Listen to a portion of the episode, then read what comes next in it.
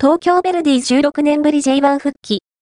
J1 昇格プレイオフで、清水エスパルスに土壇場追いつく J1 昇格プレイオフ決勝が、2日、東京国立競技場で行われ、J2 で今季3位だった東京ベルディが、同4位の清水エスパルスと1対1で引き分け、16年ぶりの J1 復帰を決めた。